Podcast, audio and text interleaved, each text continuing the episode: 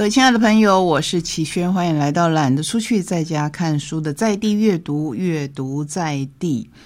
在这样的天气里面，你最想要做什么呢？如果你在家里实在太冷，要窝在沙发上，甚至窝在床上的话，那你会想要做什么呢？我希望你会想要看一本书，当然你要追剧，我也是不反对的。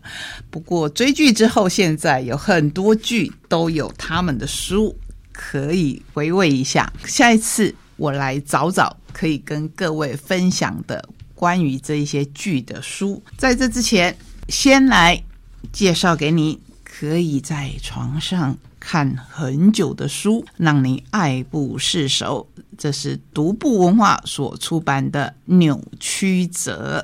比较罕见的是，这是西洋的小说，不再是你印象中独步都在出日本的推理小说。我扭曲自己的身体，就像那些扭曲的人；然后我在地上躺平，就像那些死掉的人。来自已逝的卡特·格雷夫日记。这本书在说什么故事呢？除了不能爆雷以外，我当然可以跟您分享一些梗概。梅丽莎是个接案编辑，朋友都叫她小鼠，就是小老鼠的小鼠。这辈子最痛恨的事情，一是偷吃的前男友，二是怎么样都不肯使用分号的客户。在她碰上该死的这件事之前。说到这件事，得从小鼠父亲答应他南下北卡的乡下小镇整理祖母留下的老屋说起。不过是整理老屋嘛，能有多难？小鼠一口答应，随即带着相依为命的老猎犬班哥动身前往。然而，你就知道这个后面一定有然而或是但是，状况却出乎意料。如果状况不出意料，我们就没有书可以看了。祖母竟然是个堆积狂，留下了一栋垃圾屋。垃圾屋已经够糟糕的了，小鼠还在这一堆垃圾当中发现了一本日记，和他谈不上亲近的继祖父卡特·葛雷夫，也就是祖母后来再嫁的日记里，除了他对祖母的各种抱怨以外，还写满了许多关于扭曲的白色石头、扭曲的人体以及诡异。的白夫人神秘仪式的叙述，这个白夫人不是夫人，而是白色皮肤的人。小鼠虽然万分同意日记中对祖母的抱怨，但其他内容实在太过匪夷所思，令他嗤之以鼻。好了，这后面一定也有你想得到的。然而，对，然而在他开始阅读日记后，身边却接二连三出现怪事。先是在屋子周围屡次看到一道模糊的人影，再来是带着班哥爬上了一座理应不存在的山丘，接着在附近树林里撞见一只被开膛破肚的鹿。更可怕的是，深夜竟然有一只公鹿形状的骨头怪物试图闯入屋内，而且班哥还在逃脱混战中消失了踪影。好，我就分享到这边。让你看看扭曲者会有多扭曲，连书名都歪歪扭扭的，完全局限了这一本书里头整个意象。再来介绍一套独步文化所出版的，就是他们为大众所熟悉的日本推理小说《荆棘下咽》。这一位作者，相信大家已经不会陌生。这一次一样是上下两集一套的《洛星护之离》。在东京犯下多起猎奇杀人案的独眼魔，为女学生实现咒杀愿望的黑圣母，匪夷所思的犯罪动机，不知是否真实存在于世的凶嫌，种种看似毫无关联的线索，指引侦探和驱魔师来到历史悠久的名门之作家。好了，这套书说我原是天女，却遭凡夫俗子夺去的羽衣。堕落为妖妇，身负枷锁，心求荣劳，唯有安静的织就一张巨网。落网的人呐，将为我推动命运之轮，至死方休。在一年之初介绍，你看这样的书，你会说齐轩，你真的是个怪胎。在这方面，真的是看各式各样书。对，这是我比较奇怪的性格，因为我真的很喜欢书。这一套加上另一本共三本的小说，我觉得绝对绝对足够陪您跨年。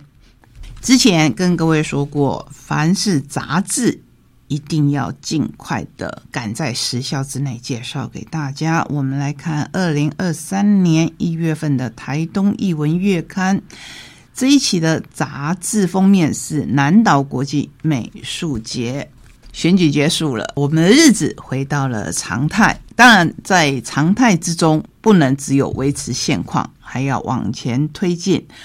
我很喜欢县长在他的就职致辞中提到，一个国家可以有很多种首都，是政治的首都，是商业的首都，是文化的首都。商业的首都是我说的啦，县长他只说他希望我们台东。成为台湾的文化首都，我觉得这个构想其实蛮能激起身为一个在阅读默默努力的人的热情。因为如果要说人口论地理位置，我们当然都比不上六都，我们甚至难以跟其他的城市相比。最主要当然是我们的人口数，可是幸好。人口数不代表人文的素质。台东有非常非常多元的文化素质，这是我们的优势，所以我们可以在文化上面着力。县政交给我们的大家长跟县府的同仁一起来努力。我身为一个在分享阅读的人，我觉得我就继续做这件事情。今年我们还是会有很多书要跟各位分享。今年我们也会有更多元化的讲座来跟各位交流。台东的译文界呢，我们可以看到很多很多的活动。包括这个封面上说的南岛国际美术奖，县长在他的序文里面是这么说的：先祝福各位新年快乐，今年春节十天年假，在这充满愉悦的假期当中，我们要和亲友和自己的身心靠拢，相伴彼此迎接新年。除了围拢于饭桌前。还可以出发台东，感受山海环抱的天然美景，并且探索南岛语族的文化生活，据此转换观看世界的角度。台东人口约二十一余万人，真的是不多哦。其中三分之一为南岛语族，与全台南岛语族中即占有七个部族，足以作为原住民的文化首都。这就是。我们未来的愿景，希望当美国的首都是华盛顿，文化首都是纽约；当日本的政治首都是东京，文化首都，大家当然马上就会联想到京都。希望在大家的努力跟支持之下，真的可以达到这个目标。这个目标不一定要非常彰显。